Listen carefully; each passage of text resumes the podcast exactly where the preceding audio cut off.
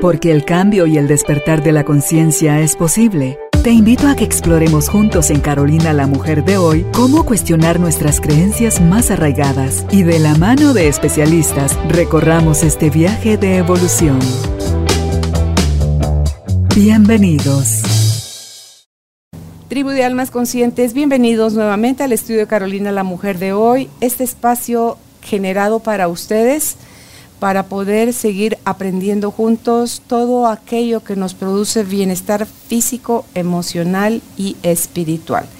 En esta oportunidad vamos a abordar el área física y caballeros, aunque usted, no, no, no, ya no soy mujer, por favor, escúchelo usted también, porque si tiene hijas, si tiene hermanas, si tiene esposa, su mamá, o sea, mientras más informado y educado esté un individuo, un mejor acompañante y más comprensivo a la hora de relacionarse tiene con el género femenino.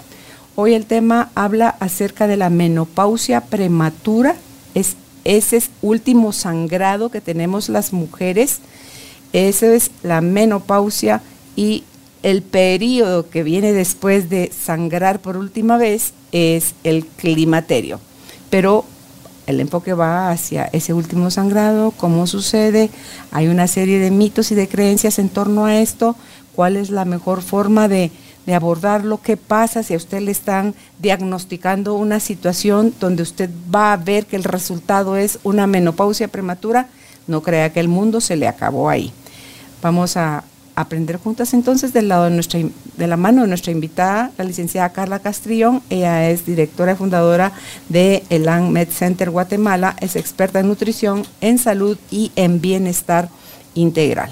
Si están listos, nosotros estamos listas. Bienvenidos, bienvenidas.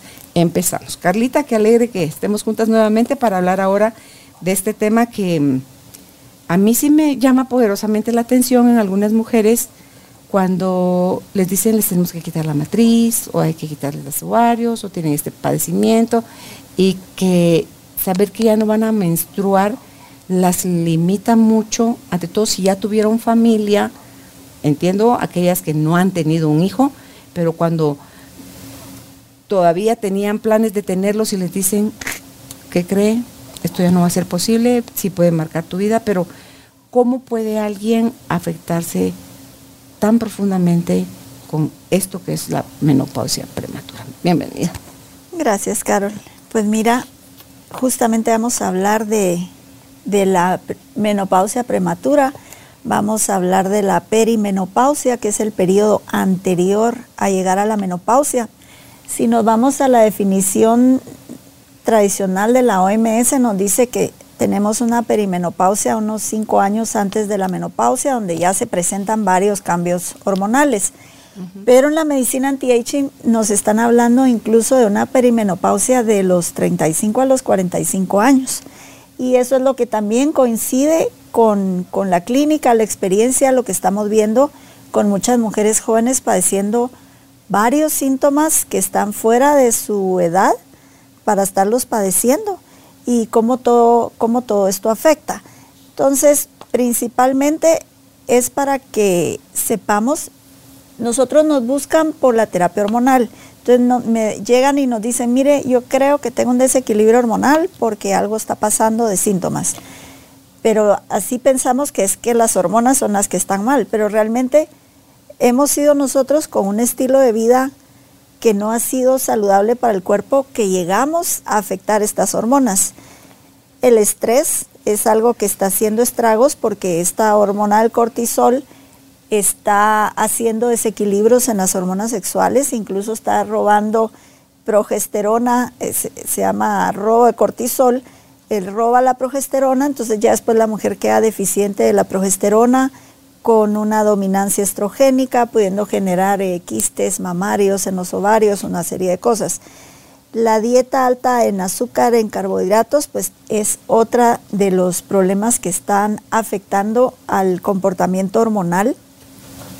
Y pues los antecedentes familiares, no solo vamos a hablar de genes, sino vamos a hablar de los conflictos familiares que tienen que ver con todos los desequilibrios hormonales que se están presentando en diferentes patologías.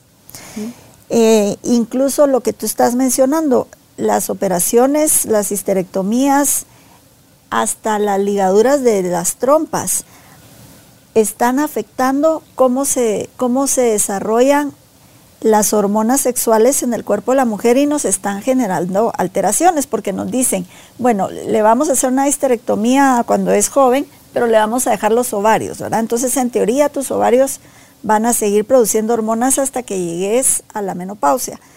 Pero lo que está pasando realmente es que ya no hay la misma circulación, la misma comunicación que tenía cuando estaba el útero y estamos viendo estos desequilibrios en, personas más jóvenes e incluso aunque no sean operados, estamos viendo eh, muchas bajas hormonales en hormonas sexuales y mucha infertilidad. Entonces, todo esto eh, tenemos que hacer una evaluación no solo de las hormonas sexuales en sí, no solo de los síntomas per se, que ahorita vamos a entrar a ver unas patologías que afectan a mujeres antes de llegar a la menopausia. Tenemos que ver cómo está la tiroides y cómo está el cortisol, porque estas dos están desequilibrando todo esto. Entonces, si solo nos enfocamos en el síndrome premenstrual, pero no estamos viendo qué hay detrás, no vamos a solucionar. Bueno, van a dar unas pastillas anticonceptivas, van a dar unos medicamentos así, pero realmente no va a llegar a sanar a la persona y más bien la va a poner en riesgo de más adelante poder padecer un cáncer y cosas de estas. Fíjate que cuando te oigo a ti decir esto, pienso en que no solo son las mujeres entre los 35 y 45, que son edades muy tempranas para empezar ya con lo de la perimenopausia, sino que también está sucediendo al mismo tiempo que las niñas están desarrollando a edades más tempranas. Eh, antes decías, eran tempraneras las que desarrollaban a los 9 años, 10 años. Hoy hay niñas de 6, 7 años desarrollando. Entonces, eso tampoco es eh, lo, que, lo normal, ni el cuerpecito, ni su mente, ni nada está listo para entrar a batir ya o a batear con, con ese torrente hormonal que se genera a la hora de nosotros ya transformar nuestro cuerpo de niña a mujer. Entonces digo yo, ¿qué hay atrás de eso? Mencionaste la alimentación, todas las hormonas, pesticidas, em, abonos, todo lo que tiene los alimentos, digamos, a través de la carne, las vacas, los pollos, los huevos, todo esto, las verduras, las frutas. Entonces, ¿cómo todo eso a la larga está llevando ahora a las generaciones actuales a padecer enfermedades o situaciones en su cuerpo que vivían antes mujeres de 65, 75, 80 años. Están subiendo a edades mm, fuera de lugar, siento yo. Sí, qué bueno que mencionas eso porque lastimosamente ese es un factor de riesgo para que estas niñas padezcan mayormente síndromes premenstruales y desórdenes hormonales al desarrollar a edades tan tempranas. Y lo que está pasando es eh, una estimulación hormonal no de la buena a través de la alimentación, lo que todo lo que en otras latitudes es prohibido, pues acá permiten en la industria alimenticia y todo eso, y es lo que realmente debería de preocuparnos a, a todos los que estamos en el área de salud y ver a nivel de políticas alimentarias de los países esto, porque es una situación muy seria. O sea, aquí eh, es algo que vamos a pagar una factura muy alta.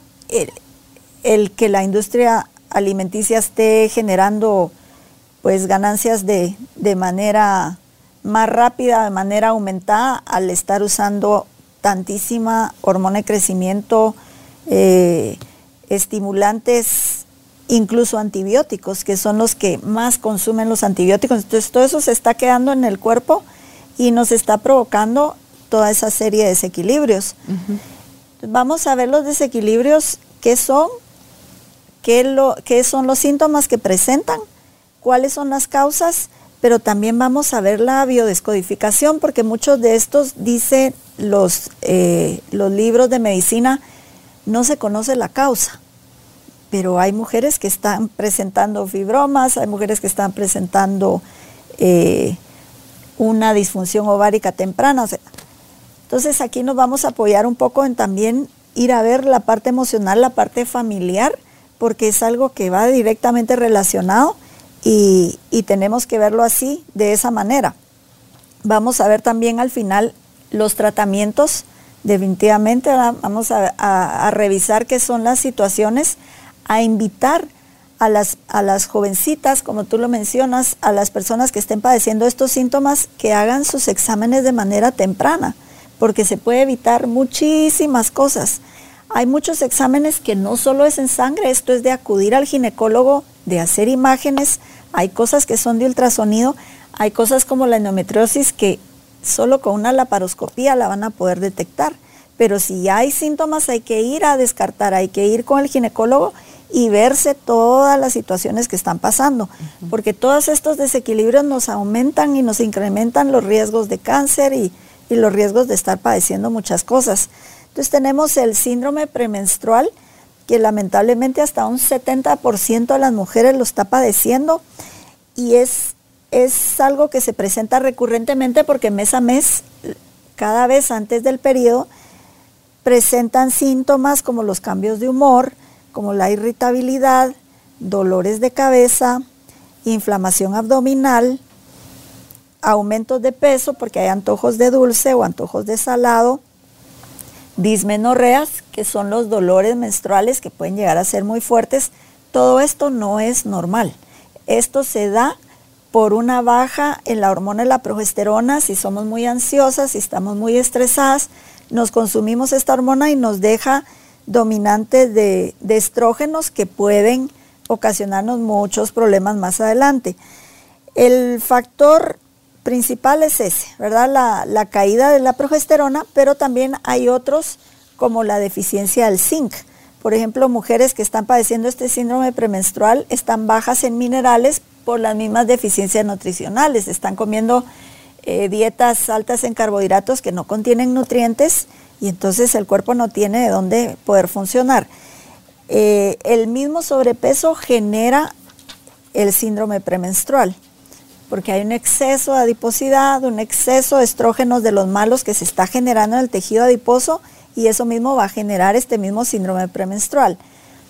El uso de anticonceptivos lamentablemente también es contraproducente, pues en, nosotros que hacemos terapia hormonal natural no hay una manera natural de anticoncebir con hormonas, porque es como antinatural no concebir, ¿verdad? Entonces, pero los, el uso de los anticonceptivos yo le, veo que es muy, muy común para muchos padecimientos que quieren como apagar las, hormonas en las jovencitas. Ah, le salió acné, los anticonceptivos. Tiene ovario poliquístico, los anticonceptivos. Todo es anticonceptivos, aunque no sea para, para anticoncebir. Y está trayendo consecuencias eh, en la salud de las mujeres, aparte de presentar síntomas como menopáusicos. Aunque esos los han modificado mucho y hay, dependiendo de cuál es la situación de la paciente, que ese tema lo hemos tratado con Sarita, es que... Irles cambiando a ver cuál le hace. y tenés que saber realmente en, números cuál, dónde está la deficiencia o el exceso y entonces en base a eso funcionar para no generar más problema que solución, ¿verdad? Claro, sí. Las histerectomías parciales también son tema, por esto que te decía que pareciera que quitar el útero no, no va a afectar los niveles hormonales. Están los estudios que sí lo hacen. Eh, y pues el estrés es otro de los componentes. Entonces en la biodescodificación, que sería el origen emocional del síndrome premenstrual, tenemos el rechazo a someterse a reglas o a leyes. Si tenemos como una rebeldía, que eso se ve también mucho en las adolescentes, ¿verdad? Que empezamos como a independizarnos y entonces con un grado de rebeldía que viene a ser como sano, pero si es eh, un rechazo a someterse a reglas o a leyes, es uno de los conflictos de la, del síndrome premenstrual.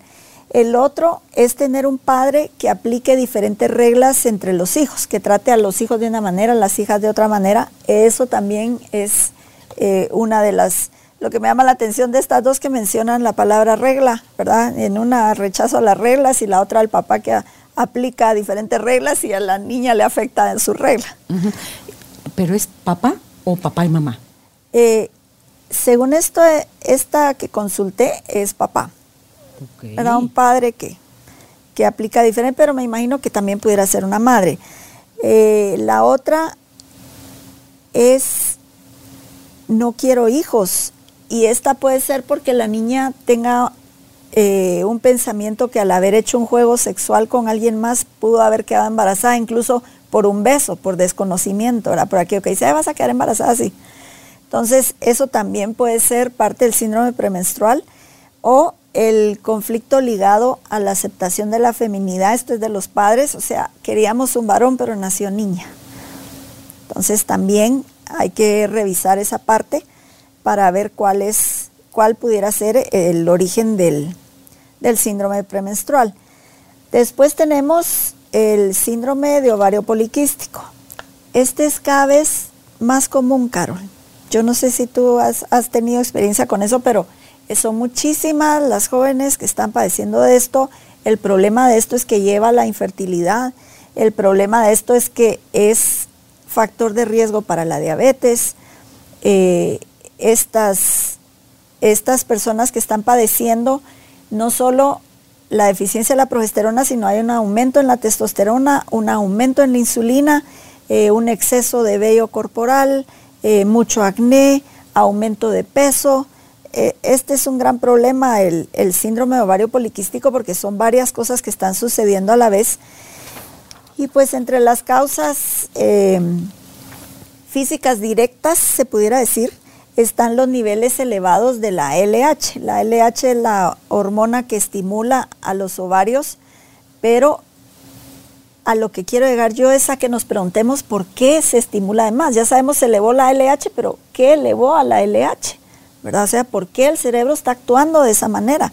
Porque esto sí lo, es fácil en un examen de sangre y vemos ahí cuáles son las causas eh, supuestas ¿verdad? Del, ovario poliquístico, pero ¿qué hay atrás de esto? Ahí debe de haber biodescodificación también. Pues. Sí, sí la hay. ¿Cuál es la parte sí emocional de eso? El estrés también es uno de los factores que está afectando esto. Eh, también hay un gen que es la folistatina, que este es necesario para generar la testosterona y la insulina, pero no es que el gen esté mal porque nosotros necesitamos esas ambas hormonas, sino que hay algo que está detonando a que esto se genere en exceso. Si está padeciendo alguien de ovarios poliquísticos, puede ser que también esté padeciendo de, de, de quistes en los senos. Sí. Sí. Sí, porque viene siendo como el mismo metabolismo, o sea, la parte donde se está generando más tejido del que debiera de ser. Entonces, en la biodescodificación del ovario poliquístico tenemos un conflicto de miedo a no quedar embarazada.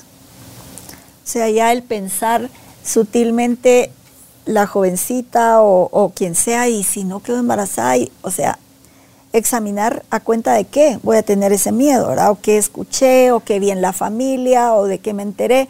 Entonces... no incluirá al quedar embarazada, o sea, estoy activa sexual y no quiero quedar embarazada. O sea, no, me da miedo quedar embarazada. Lo que pasa es que este miedo a no quedar embarazada está generando cabal que no quedes embarazada porque te va a producir una infertilidad, ¿verdad?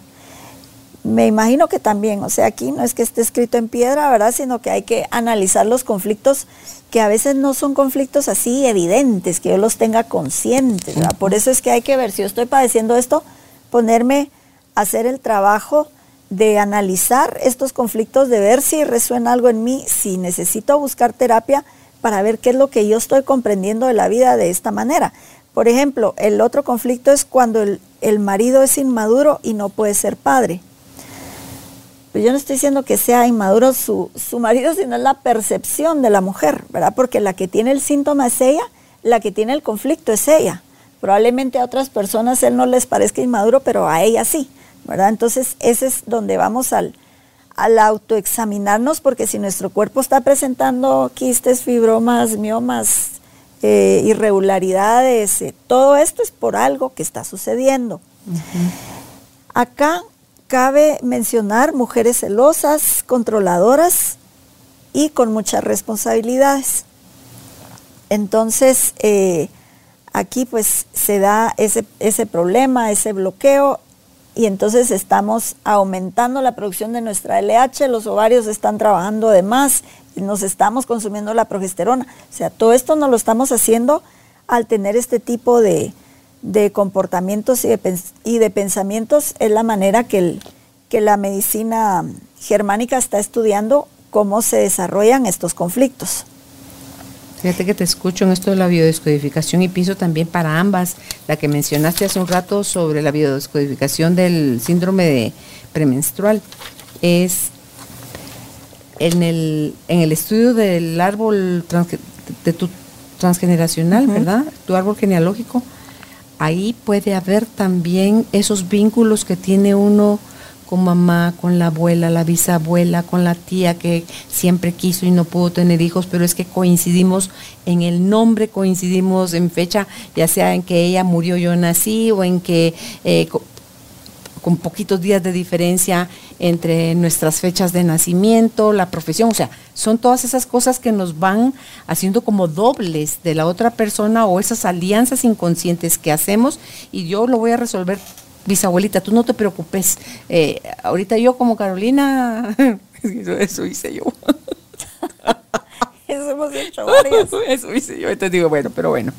Y cuando alguien está representando algo así en su familia, dice a nivel de alma, lo, lo, lo asume porque sabe que va a tener las herramientas espirituales para resolverlo. Y por eso es que es como una acción de amor y valentía, decir como el, yo por ti, ¿verdad? Entonces, o yo como tú, porque sí es una oportunidad para el árbol eh, genealógico que se cuiden eso, porque tú puedes ver, ah, sí, mi mamá, mis tías, mi abuelita, o sea, no es yo, mi hija, entonces tú puedes ver esa relación que hay, entonces, ah, sospechoso diría, o sea, esto hay que ir a ver a quién le pertenece también para, para devolverlo, para hacer los cortes. Así exactamente es como lo acabas de decir, por eso es que dijimos al principio, no tanto la parte familiar como la genética, sino los conflictos que están viniendo en la familia.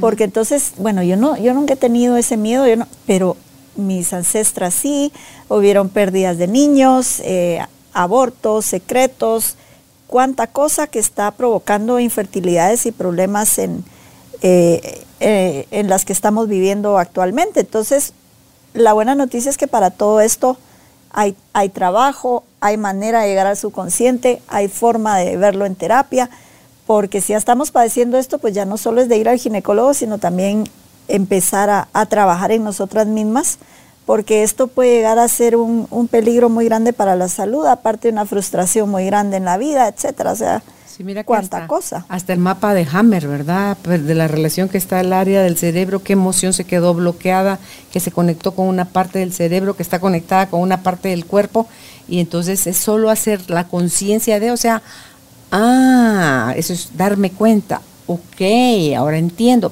ahí se resuelve. Sí, porque probablemente pueda ser alguien que diga, pero yo ya fui con no sé cuántos médicos, yo ya hice no sé cuántos, se le sigo igual, ¿verdad? Es, es por esto, porque no se ha llegado a resolver, a llegar a esa parte que tú dices que amorosamente uno se presta para poderlo solventar en la familia.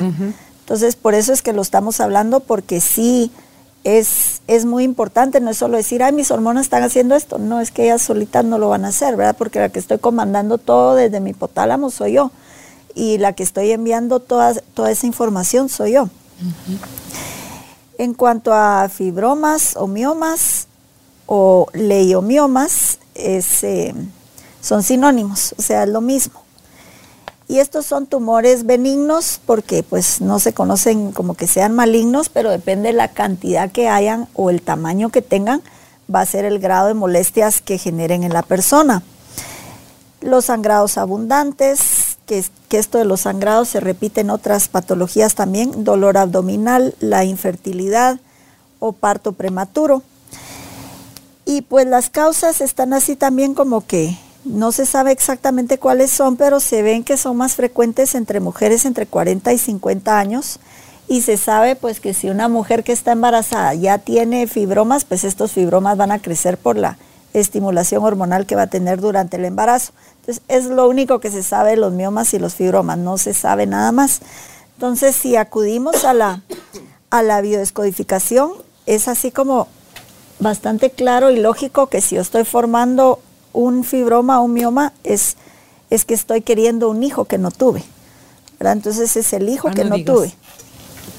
Yo tuve miomas, no me digas que el hijo que no tuve, que tuve cinco pues tal vez algún, ah, espérate que te, ah, vamos a ver y vemos un hijo que, que anhelaste o que añoraste o que pasó algo con un hijo, porque es conflicto dijo que no tuve, pero también conflicto por no tener la fibra materna, sino la fibra masculina.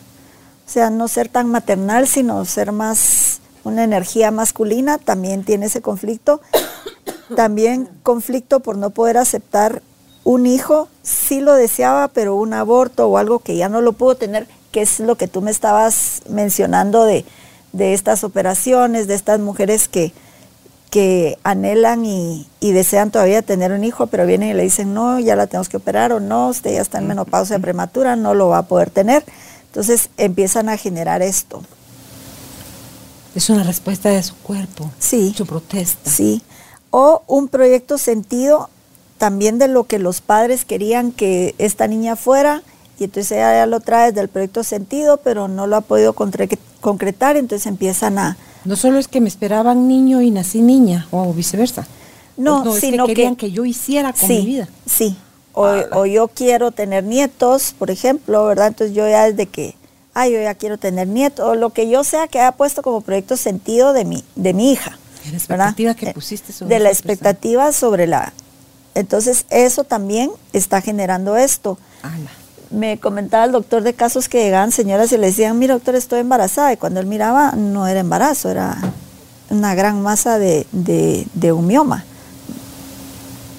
Y que llega a crecer muy, muy grande. Dice que el que, el que más grande ha sacado de una persona ha sido de 40 libras. No podía ni creer eso, que fuera posible. Pues dice que no, que se va, que se acomoda como en la cavidad abdominal, no es que la persona esté súper grande, ¿verdad? Así a la vista, y resulta tener eh, problemas así. Porque ponerle, tenemos embarazos psicológicos también, donde fue creciendo, fue creciendo el abdomen y no había producto. O sea, no, no fue aquello que se murió poco antes de que llegara el momento del parto, ¿no?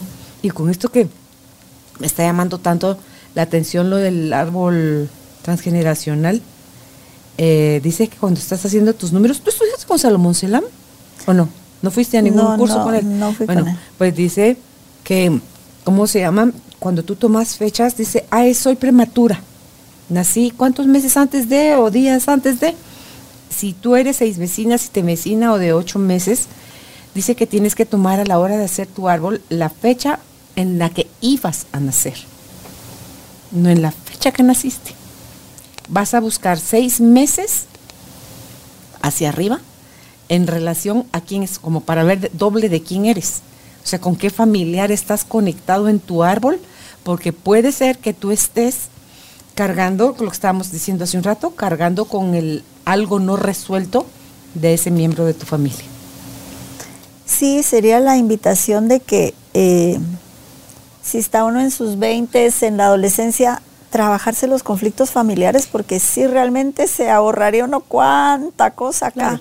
que no es para juzgar ni condenar, sino que es nada más para tener noción de dónde vienen las cosas y solo con que te hagas consciente, repito, eso se resuelve. O me voy a casar y entonces eh, voy a tener familia. Entonces, antes de todo eso, hacer un, un análisis de, de todo esto, constelaciones, eh, terapias, cuántas hay ahora que, llegan al subconsciente para poder liberarse uno de todo este bagaje y no tener que pagarlo con su vida en su destino, estas cosas que tiene uno que venir a, resolver, ¿verdad? Porque sí, es así como funciona. Ok. Hay otra, eh, otro padecimiento que es la declinación ovárica prematura, y esta es que las jovencitas no están produciendo suficientes cantidades de estrógenos y de testosterona y por tanto están eh, con infertilidad. Sí tengo casos, sí he visto casos, pues les ponemos en terapia hormonal y mejoran porque llegan con síntomas como los de la menopausia, incluso resequedad vaginal, porque es no tener los estrógenos y la testosterona es, eh, es así, no poderlo producir. Las causas eh, fisiológicas que nos dan es personas de muy bajo peso, esto se puede dar también con atletas con muy bajo porcentaje de grasa porque ya no hay colesterol suficiente para generar las hormonas sexuales. La desnutrición también, el no alimentarse bien. un antecedente de madre con menopausia prematura, no haber tenido embarazos, una dieta vegetariana, una dieta vegetariana que no esté equilibrada y que no sea completa, eh, está generando una, una desnutrición que está provocando esto también. Exposición a toxinas, que eso también aplica para todos los demás padecimientos, porque era lo, que, lo mismo que tú decías, el tipo de alimentación que estamos teniendo, que no es orgánica, eh, que está llena de pesticidas, de antibióticos, de hormonas que no son de las buenas, más todas las demás toxinas en alimentos preparados, con colorantes, con saborizantes, con preservantes. Todas esas cosas son interruptores hormonales, los mismos saborizantes, lo que aumentan los sabores eh, para que sintamos más ricas las cosas. Todo eso se está quedando eh, en el organismo como un disruptor hormonal y está generando también todo esto. ¿La anorexia entraría ahí también? Si mencionaste la sí, sí, sí, hay un bajo peso, sí, hay Sí, te has dado cuenta que cuando eh, las pacientes son así, no tienen, no tienen los niveles hormonales equilibrados para nada, ¿verdad? Más bien los tienen en, en niveles de menopausia. Las que trabajan fisicoculturismo y todo eso que se bajan la grasa a, casi nada, dejan de menstruar, o sea, ese es uno de los padecimientos. Y ahorita que tú decías lo de la baja producción de estrógenos y testosterona, pero sí producen progesterona. Sí, si tienen progesterona pero no producen los otros, entonces no hay fertilidad tampoco, ¿verdad? O sea, la progesterona la tienen mejor, pero la, los estrógenos y la testosterona está, está muy baja. Porque si tú te vas a la cascada hormonal, está el colesterol. Del colesterol va a salir a la pregnenolona, que es la abuela de las hormonas eh, esteroideas. Después baja a la 17 hidroxiprogesterona, progesterona y se va para cortisol. Y aquí ya sigue para DHA y de DHA para testosterona y estrógenos. Entonces, esta parte de acá es la que no está llegando. Por eso es que esta parte de acá sí tiene la progesterona. Todo eso está en conexión de alguna forma con... Porque me llamó la atención, hace un rato que mencionaste el hipotálamo. Em, ¿De dónde viene el colesterol, que fue lo primero que mencionaste? Ah, ok porque el cerebro vive de mucho colesterol, es uno de los altos ingredientes que necesita el cerebro para funcionar. Es eh, la grasa, es que la grasa no es la mala en, ningún lado, ¿verdad? Lo que se hace grasa en nuestro cuerpo no es la grasa que estamos comiendo, sino son los carbohidratos y el azúcar que ya no tiene dónde irse y se acumula como grasa. Pero en sí el colesterol, esa es su función, la de generar estas hormonas eh, esteroideas, se le llaman, y hay una cascada hormonal que sería como ver, bueno, el colesterol abre el chorro y se empiezan a ir eh, a las diferentes fuentes, digamos. Entonces, ¿de qué depende que se te vaya para acá o que se te vaya para acá? De procesos enzimáticos. ¿Y de qué, de qué dependen los procesos enzimáticos? De lo que te estés alimentando y de la manera que estés percibiendo tu vida. ¿va? Por eso es que es el hipotálamo el que percibe todo lo que escuchamos, pensamos, aunque no lo digamos.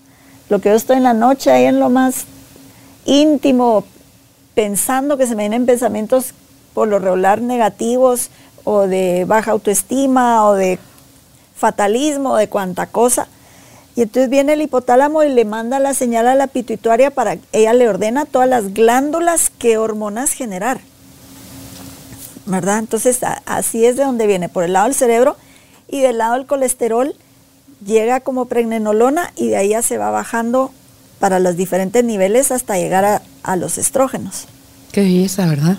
O sea, esa perfección, esa conexión, eh. porque te oigo, digo yo, y luego otra entrada, porque aquí en el hipotálamo está surgiendo todo eso, pero tus cinco sentidos, que son a través de los cuales recibes la información, va a entrar a conectarse con lo que primero te metieron de, porque cuando eres nuevecito, o sea, cuando eres chiquito, todo te causa curiosidad, todo te parece sorprendente, todo es una maravilla, como está pareciendo ahorita a mí toda esa descripción que estás dando, pero viene acompañada de otro tipo de mensajes de no, eso no se hace, no toque, bájese, o sea, todas las prohibiciones que se terminan convirtiendo en tu verdad, porque fueron pensamientos que se hicieron creencias, creencias que se hicieron verdad, y desde esa verdad, estás a, esa falsa verdad, estás ahora a través de tus cinco sentidos metiendo toda esa información, Carrita, y vete tú al, hipotálamo y a todo eso que está bien construido por quien nos creó, a desarmarse, a desmoronarse, porque me hizo todo ese sentido cuando dijiste ¿qué estás pensando? O sea, ¿cómo están tus emociones? Aprendiste ya a gestionarlas, las estás tapando, las estás ignorando, estás en pelea constante con él. ¿Cómo no nos morimos antes? Ese es mi gran interrogante, ya desde hace un buen tiempo. No, y los programas inconscientes que tenemos de la infancia, lo que tú dices, lo que escuchamos cuando éramos unas esponjitas, ¿verdad? Escuchamos a los papás peleándose por allá y entonces nos quedó un programa de, ay, el matrimonio mejor, mejor si no, ¿verdad? Y después, ay, pero ¿por qué no me caso? ¿Pero por qué no encuentro pareja? ¿Pero por qué? Porque traigo ya ese programa de protección de que vi eso de chiquita. Pero para llegar a eso y no es solo así. Hay que desembobinar el hilo, seguir el, por el trazo del hilo. Iniciar tu búsqueda de autoconocimiento y, de, y de buscar profesionales que los, que los hay y que no es un gasto, es, es lo que más vale la pena hacer porque es lo que mejor podemos tener, la tranquilidad, la salud que van de la mano sea una persona feliz, en paz y todo, no está llenísima de enfermedades ni viceversa, ¿verdad? Siempre va, de, va eso de la mano. Entonces el cuerpo nos está dando esas luces, ese semáforo, entonces le vamos a poner atención, vamos a esperar que llegue a rojo o vamos a ver cuando ya se está pasando a amarillo, qué es lo que tengo que hacer. Entonces eso es lo lindo de, del cuerpo y de cómo todo funciona eh, junto. Acá en, en la biodescodificación, en, este, en este caso habla de la contradicción del deseo de ser madre, pero miedo a los vínculos, a tener un compañero sexual inadecuado para procrear. Entonces sí quiero tener hijo, pero pienso que todos los hombres son irresponsables o todos son eh, eh, alcohólicos, la creencia que yo tenga, ¿verdad? Y eso es lo que voy a traer. Entonces sí quiero ser madre, pero a la vez me da miedo la pareja, entonces mejor bajo mis niveles hormonales para no quedar esperando. Ok y en este caso, porque todas las demás patologías que vamos a ver casi que se van a resolver igual con, con los cambios que vamos a ver y la progesterona, pero en este caso sí se requiere también de los estrógenos y de la testosterona por esta, por esta baja de producción. La endometriosis, eh, la estadística dice que un 15% de las mujeres lo padecen, yo pienso que es más alto que eso es un desorden del aparato reproductor femenino. Los médicos lo asemejan a un cáncer porque es como la metástasis, se va el creciendo. Se de la pared interna de tu endometrio, ¿verdad? Pues fíjate que es el tejido de la pared interna del endometrio, pero fuera del lugar. Ah, se sale. Ay, perdón. Dice que se sale de la matriz también. Es, que ese, es el problema, que se salió de ahí, o sea, no está ahí, sino se salió afuera y se te puede ir a la vejiga, se te puede ir a los intestinos, se te puede ir a... Y ahí ya no es operable. Es, eso ya es una cosa tremenda. Entonces, esa, los síntomas no van acorde a la gravedad del problema. O sea, pueden estar desarrollando una gran endometriosis y solo tener unos dolorcitos del periodo. Y esta es la que te digo que no se, no se detecta ni en sangre y en un ultrasonido puede que no salga porque es como una maleza que va creciendo. Entonces, esta tienen que hacer una, una laparoscopía exploratoria para poder determinar si la hay. Ahí es incómodo y lo que sea, pero sí vale la pena porque hay que detenerla en etapas tempranas. Va a tener sangrado excesivo porque esas células con ese tejido que se salió van a sangrar durante el periodo aunque estén afuera del útero. Entonces generan una serie de problemas. Eh, relaciones sexuales dolorosas, dolor pélvico, pues definitivamente la infertilidad. Y las causas, pues como otras cosas, dicen que son desconocidas, que creen que hay un factor inmunológico para que esto pase, pero aquí es donde nos volvemos a apoyar a la biodescodificación, porque ¿cómo es posible que no se sepa la causa? Que a cuenta de que estas células se salieron de ahí, se fueron para afuera. Entonces, según la biodescodificación nos dice que hay un conflicto con ser madre, Cualquiera que sea este conflicto, tal vez con mi propia madre o los conflictos en la familia, miedo al parto, aquellas que desde niña están diciendo, ay, no, me va a doler eso un montón, ay, no, eso qué feo, ay, Ya están generando ese conflicto. Eh, deseo embarazo, pero no hay un buen lugar para poner al bebé, entonces lo pongo afuera del lugar. Y entonces salen estas células del útero y se van a ponerlo a otro lugar porque este lugar no está bueno miedo a tener el bebé en el útero probablemente por memorias de aborto, ¿verdad? Esto es el transgeneracional directamente. El hogar está lejos o el hogar se ha roto, generan este conflicto. Si es en el ovario que se da la endometriosis, es nidación rápida, o sea, tengo que hacer mi, gestionar mi hogar y hacerlo rápido. Si es en la vejiga, es una necesidad de marcar territorio para este bebé que van a hacer. O sea, necesito que este bebé tenga este territorio, entonces la endometriosis se va hacia la vejiga. Cuando se va al recto sigmoide, eh, es un conflicto de guarrada, ¿verdad? Sea algo sucio que pasó relacionado con el embarazo que no puedo olvidar.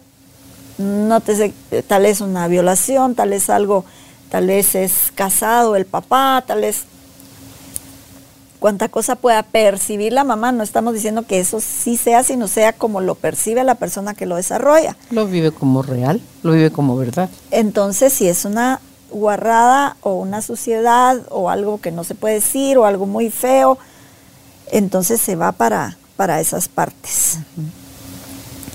Entonces es así como es tan interesante verlo ya de todos los aspectos porque que la medicina nos diga no sabemos por qué, pues sí tiene que haber un porqué, ¿verdad? sí tiene que haber una razón. Entonces los tratamientos para esta parte de la perimenopausia por lo regular van a ser progesterona porque esa es la hormona que cae más rápido que los estrógenos y que las demás hormonas. Entonces, todas estas personas con ovario poliquístico, con endometriosis, se benefician de la progesterona. Y es mejor tenerlo de manera la hormona natural y no hormona sintética. Sí, porque así podemos obtener sus beneficios reales, que son muchos, ¿verdad? Porque lo que van a hacer, la progesterona va a hacer balancear a los estrógenos. Estos estrógenos que estaban acá en exceso, cuando llega la progesterona, entonces ya va a balancear el comportamiento, vamos a tener los beneficios de los estrógenos, porque estos no son ni malos ni cancerígenos ni nada, ¿verdad? Sino son los que necesitamos para el cerebro, para el colágeno, para los huesos, para todo. A menos que estén desproporcionados, o sea, que estén que esté, la, que esté aquí el estrógeno y la progesterona aquí. Entonces, estos se van a empezar a, a, comportar de más, ¿verdad? A crecer de más, a irse a lugares donde no deben de estar. llega la progesterona y su principal, principal función es regularlos. Por eso es que no es cierto que le digan a las mujeres que, que ya no tienen útero y ya no necesitan progesterona, completamente falso.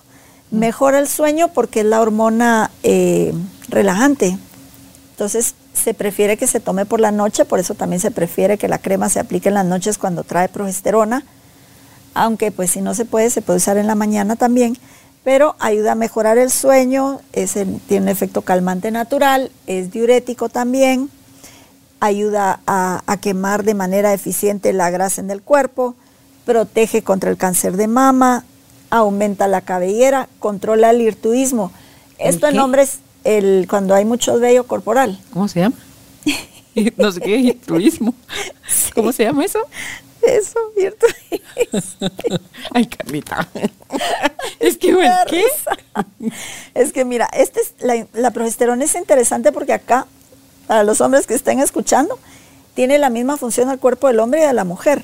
Entonces, ¿Has visto aquellos hombres velludos, velludos que de la espalda tienen vellos por todos lados? Bueno, es una deficiencia de progesterona que les va a afectar eh, su próstata. Ah. Entonces, por eso es que nosotros en la terapia a los hombres le damos su testosterona, progesterona y DHA. Entonces, la progesterona le protege al hombre eh, de esta situación. Porque los cuando se quedan calvos es porque tienen mucha testosterona es por el patrón de calvicie masculino que tiene receptores a la dehidrotestosterona, que es un 5% de la testosterona total se convierte en dehidrotestosterona, que es la hormona más potente en el hombre, pero es la que ellos necesitan para su corazón y para todo. Por eso es que no es recomendable estarse bajando con inhibidores la, la dehidrotestosterona porque sale más barato un trasplante de pelo que uno de corazón.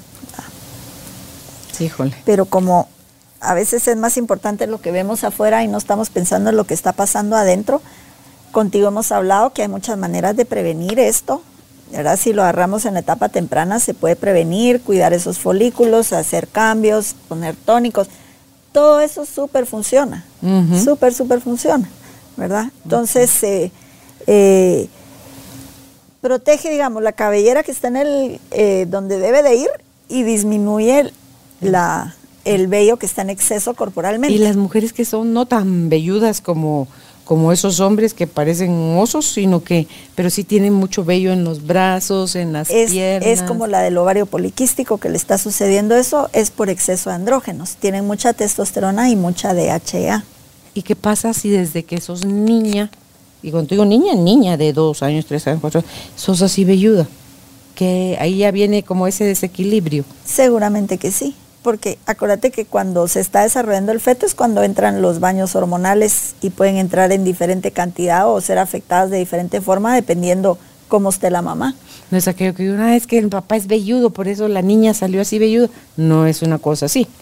Seguramente que tiene, puede haber un componente de eso, ¿verdad? Todos en la familia tienen este patrón de calvicie, todos en la familia vienen con esta deficiencia, todos son velludos. Porque digo yo, en las niñas es menos probable eso desde el mismo, las hormonas que tenemos nosotras no son para generar esa cantidad de, vello corporal como si la pueden tener los Es porque es un desequilibrio. O, que, y cuando son lampiños, o sea, cuando no son... Como los chinos. Sí, como los ya pelos. es un asunto genético. Ah, ok, no hay, no hay desequilibrio, ya es su genética. Sí, es su genética. Ok. Es por genética. Entonces, eh, es antiinflamatoria también, estimula la producción ósea, es antidepresivo natural, aumenta la acción de la tiroides, mejora el líbido, restaura los niveles óptimos de oxígeno a nivel celular, es eh, neuroprotector, o sea, es una maravilla la progesterona. Entonces es lo que se va a recomendar, pero no solo nos quedamos ahí, sino hay un estudio de, que hicieron con pacientes con endometriosis. les cambiaron la dieta porque tenían una dieta alta en carbohidratos en azúcares y al aumentarles la cantidad de vegetales y de frutas, se redujo en un 40% el padecimiento. Entonces, 40% es bastante para, para un cambio alimenticio, entonces sí tiene mucho que ver lo que estamos comiendo. Entonces, que nos gusta lo dulce, todo sí, a todos nos gusta, todo es riquísimo, pero no por eso vamos a estar consumiendo en exceso. No, pero comete unas uvas, comete unas... A mí me ha dado por comer fruta congelada, no te necesidad lo que me satisface, en lugar de buscar ya lo dulce, dulce, donde está mezclado leche, eh, grasa y azúcar, que es la bomba completa, las frutas congeladas, unos arándanos congelados, unas fresas congeladas, eh, unos melocotones congelados o mango congelado. Ay, ya estoy viendo el mango ahorita que ven en el camino, Dios santo. Sí, eso a mí me satisface. Ese, ese antojo de comer algo dulce, me estoy yendo más por, por eso. Y no creas tú que me como una cubeta de eso, pues, o sea, me como un trastecito, una dulcerita de eso. Pero, todo viene así como el conjunto de cosas, ¿verdad? Porque si yo estoy comiendo en exceso, si estoy haciendo, estoy con una gran ansiedad, o sea, es parte de todo. Entonces ni siquiera estoy volteando a verme para cuidarme porque estoy metida en, otra situación. Entonces son las cosas que tenemos que cortar. Opciones eh, para tratamiento hay, pero sí incluyen el cambio en el estilo de vida porque va a ser lo más impactante para todo esto, eh, para poder llegar hasta incluso a la menopausia de mejor manera. Son tratamientos de corta duración, mediana duración, larga duración, o sea, se ve rápido el efecto una vez se encuentra qué es lo que lo está provocando. El efecto se ve rápido eh, porque lo siente la paciente y empieza a resolver sus síntomas desde el primer mes. Y digamos con, con todos los cambios que se pudieran hacer alimenticios, de situación emocional, sentimental, estresante, puede mejorar muchísimo, puede mejorar muchísimo. Ok. ¿Verdad? Eh, porque lo que pasa es que la menopausia al ser un proceso natural, debiéramos de llevarlo como de mejor manera, pero lo que está pasando es que como nos hemos gastado ya todas las adrenales, alteramos, eh, intoxicamos la tiroides, decimos, pues, al llegar a la menopausia es una cosa terrible. Tú que también trabajas la medicina china, ¿también puede ayudarte eso o el biomagnetismo? ¿Te sí, yo conozco personas que eh, se trabajan eso seguido se ponen los imanes para las glándulas, se y, les va mejor, ¿verdad? Les va mejor que no hacerlo. Pero lo que yo he visto que definitivamente no hay es como la terapia hormonal. O sea, ahorita lamentablemente por todos los vicios de la vida que ya la llevamos alejada de la naturaleza, eh, tenemos muy alteradas las hormonas y llega el momento en que necesitamos ese apoyo. Y pues en el caso de la menopausia, lo recomendable es no dejarlo para ampliar los años de vida productivo, para mantener todas las, condiciones y llegar con dignidad a la vejez, que es lo que se, no una equivalencia de enfermedad, sino, o sea, todos nos vamos a morir, es una realidad. Pero ¿cómo nos vamos a morir? Doloroso, eh, habiéndonos gastado todo lo que ganamos para la enfermedad, eso es lo que va a ser la diferencia. Claro, no es solo lo largo de tu vida, sino la calidad de vida que, que vas a tener, porque está todo tan perfectamente conectado que una deficiencia te llega a deteriorar otra parte del cuerpo y así se va desencadenando una serie de complicaciones que tú dices, y resulta que como dijo Hipócrates, que tu alimento sea tu medicina y tu medicina sea tu alimento. O sea, empezar por ahí, ¿verdad? Y hasta tu alimento psicológico. ¿Verdad? que es, es lo que es nuestra responsabilidad. Entonces, si yo estoy con varios síntomas o lleno de síntomas, quiere decir que hay varias cosas en mi vida que debo de cambiar desde la manera de comer hasta cuánto estoy durmiendo, hasta lo que estoy pensando, con quién me estoy relacionando, y es un todo. Y tal vez ahí hasta ver cómo estamos en relación con mamá, porque mamá equivale no solo es, es el, espacio donde te gestaste eh, en, su vientre, em, es quien te alimentó ahí, es quien te alimenta al salir de, ahí, de su pecho. Claro, o sea, porque tú estabas en los ovarios que se estaban formando dentro de tu mamá cuando ella estaba dentro del vientre de su propia mamá, ¿verdad? Entonces, em, hacer esas revisiones, ¿verdad? Trabajar, buscar tener una relación con mamá y la abuela materna lo más sana posible, porque en esa medida vas tú corrigiendo y cortando esos vínculos que no vienen, o sea, o que vienen con, con carga muy fuerte a trabajar. y hay personas que no los pueden ni mencionar, ¿verdad? No, a mí ni me hable, yo no tengo nada que ver con... ¿De su mamá? Sí, de los papás, y lamentablemente tenemos todo que ver. 50% mamá, 50% papá. No quiere decir pues que tengamos una relación si son tóxicos, etcétera, pero sí es algo que tenemos que gestionar internamente porque va a influir en todos los aspectos de la vida. Y es una pelea loca porque al final nosotros escogimos ser hija o hijo de esos dos individuos, pues. Entonces, y nosotros elegimos venir a vivir con ellos esas experiencias de las que tanto nos quejamos ahora. Y nosotros como adultos que seguimos siendo inconscientes, seguimos en plan de niño, exigiéndoles y reclamándonos todo aquello que no nos dieron. Fíjate para el resto de tu vida, ¿ves? ¿Por qué? Sí si no llegamos a ser adultos y seguimos siempre siendo hijos, es que no me dieron, no me hicieron, no eran como yo quería, no dijeron lo que yo quería que dijeran, ¿no? Y no solo con los papás, con la pareja, con todo el mundo. Entonces, así no va a haber una buena salud. ¿Algo más con lo que quieras cerrar, Carlita?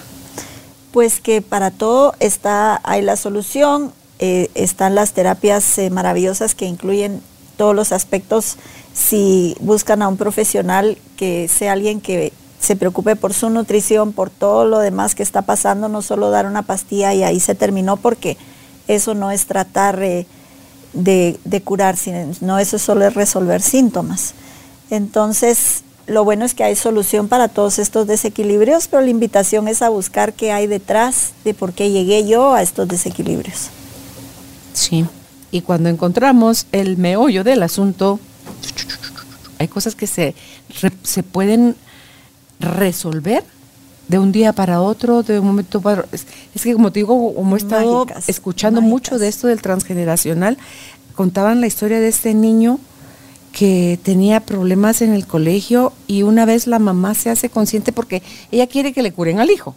Entonces la persona, el encargado le dice, a la que tengo que tratar es a usted, no al niño. Claro. Y entonces ya cuando encuentran el la herida, digamos, en la mamá, ese mismo día el niño que no tenía amigos, no se sociabilizaba con nadie y tenía otra serie de conflictos, llega cuando ellos están comiendo y dice, muy contento, entra él a decirles que a tal cosas no va a poder hacer porque ya quedó con sus amigos para jugar a no sé cuánto. Solo con que la mamá esa mañana en la terapia se había hecho consciente de algo de ella que ella el niño lo estaba viviendo para ella o por ella. Ahí, el muchachito, ahí al romper ella ese vínculo, el muchachito quedó resuelto. Sí, fíjate que a mí me ha pasado con la con los pacientes en consulta que llegan a su análisis clínico, médico, con exámenes y todo, pero al hablar de esto de la biodescodificación o solo darles, mire, tómele la foto a estos conflictos, y de ahí llegan contando, mire, no me volvieron a repetir las infecciones y venía con demasiadas infecciones, y eso es sin tomar antibióticos, sin hacer nada más.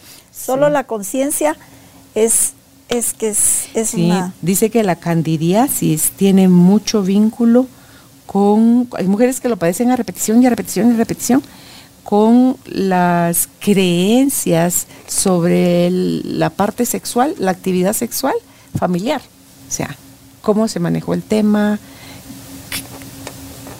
Corrige eso. Sí. Libérate hay de muchos tabús, cuando hay mucho juicio, cuando hay muchos excluidos por, por temas sexuales, eh, por preferencias sexuales todas esas cosas son las que les tenemos que bajar el volumen porque solo nos van a enfermar y, nosotros no vamos a resolver eso, ni podemos entenderlo tampoco, ni somos quien para juzgar a nadie. Y lo bueno es que contigo se puede trabajar eso también. O sea, no solo la parte eh, de hormonas, sino que también la parte emocional. Sí, con el, con el biomagnetismo, que es una herramienta para llegar al subconsciente excelente y para equilibrar, ya sea lo físico, lo emocional.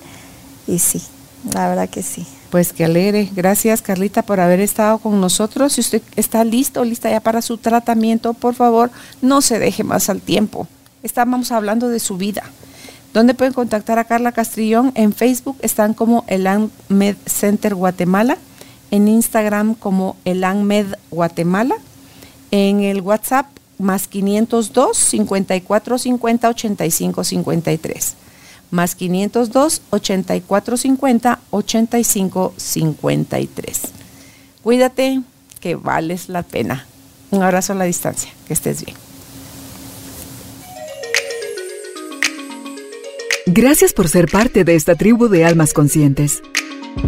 Recuerda visitar nuestra página web carolinalamujerdehoy.com.gt para más información de estos temas y de nuestros invitados. Tenemos más programas, blog, libros, talleres, tienda en línea y material exclusivo para quienes se suscriban. Encuéntranos en redes sociales como Carolina la Mujer de Hoy.